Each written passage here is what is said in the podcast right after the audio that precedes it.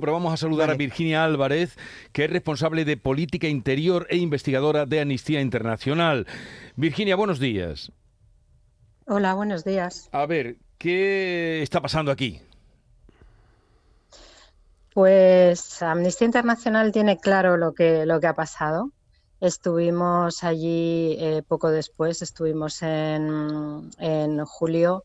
Pudimos hablar con algunas de las personas que habían vivido esa pesadilla eh, la violencia que también vivieron los días previos en Marruecos. Personas que, quiero decir que, tenían una larga historia de, abusos, de huida de países en guerra. Algunos de ellos estaban reconocidos como refugiados, venían de campos de refugiados. Em, en fin, también creo que hay que poner en valor ¿no? Eh, la, dura experiencia que, vivieron estas personas. Eh, todos nuestros hallazgos los pusimos en conocimiento tanto del Ministerio del Interior como de la Defensoría del Pueblo y de Fiscalía, pidiendo una investigación eh, transparente, independiente y, que no se ocultara absolutamente nada. Y seguimos esperando todo esto. ¿Y usted cree que, se ha em, ocultado? ¿Usted cree que se ha ocultado información? Bueno, a la, a la, vista, a la vista, a la vista está, porque seis meses después todavía no sabemos eh, lo que ha pasado España no está colaborando tampoco en, ayudar a las familiares de las 77 personas que están desaparecidas, porque estamos hablando de personas fallecidas o, de, de, que no tenemos todavía constancia de cuántas personas han fallecido, pero también hay un gran número de personas que ni siquiera se sabe dónde están.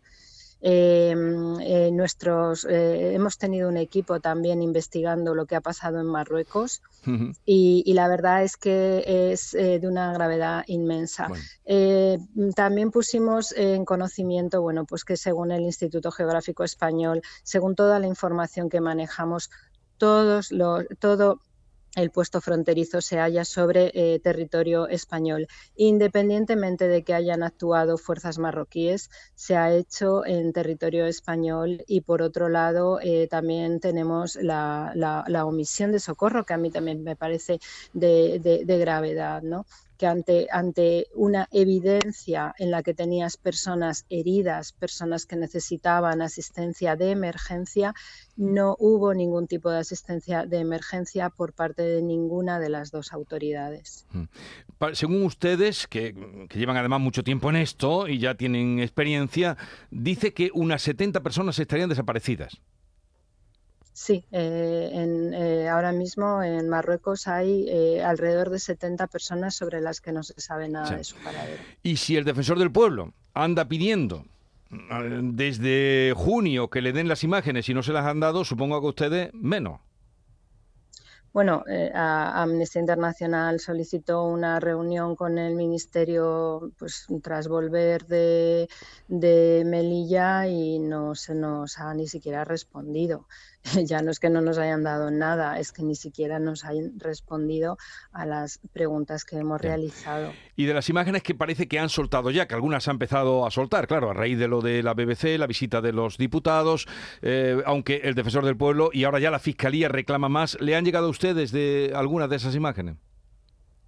Bueno, hemos podido visionar, eh, ya, ya eh, en, julio pudimos visionar las imágenes que estaban circulando y que ya estaban dando muestra del horror. Sí que en un principio se estaba discutiendo que dónde había pasado, que si no era mío, que si era tuyo, qué tal, pero ya yo creo que las imágenes que salieron en junio ya estaban eh, dando muestras del horror que pasaron todas estas personas durante muchísimas horas donde también hay que ponerse un poco en la situación de, estar atrapados en un lugar sin salida, eh, con gases lacrimógenos, eh, material antidisturbios y sin posibilidad de, salir, salvo saltando, trepando la, valla y encontrándose también con, pues con, más material antidisturbios.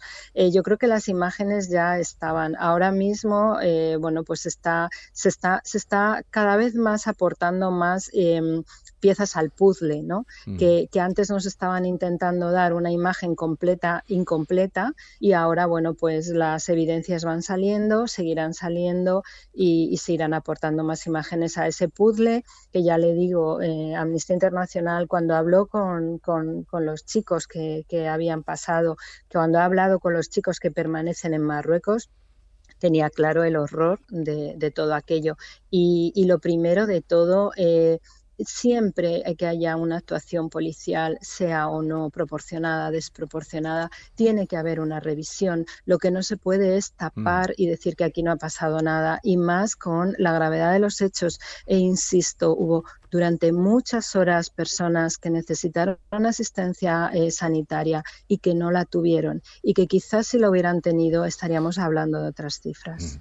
Virginia Álvarez, responsable de Política Interior e Investigación de Amnistía Internacional, gracias por estar con nosotros. Un saludo y ya veremos qué pasa en los próximos días porque esto ya se está haciendo mm, acuciante y se está haciendo ya bastante desagradable, ¿no? La, la situación de pedir el ministro, ya cuando empiezan a decir, a dar detalles, es que estaban repostando, es que se fueron a desayunar cuando empiezan ya a explicar, ya me recuerda otras explicaciones, eh, el, Yacolet, por ejemplo, cuando empiezan ya a entrar en esos detalles que no importan, no, las imágenes. Y déjese de cuando fueron a poner, no es que estaban poniendo gasolina el helicóptero y entonces trabajaba el dron, y luego cuando estaba el dron no estaba el helicóptero. Cuando empiezan ya a explicar estas cosas, no sé, la impresión que tengo es que, es que no se han pedido, se han pedido las imágenes. Bueno, eh, Virginia, gracias por estar con nosotros. Un saludo Muchas gracias. y buenos días.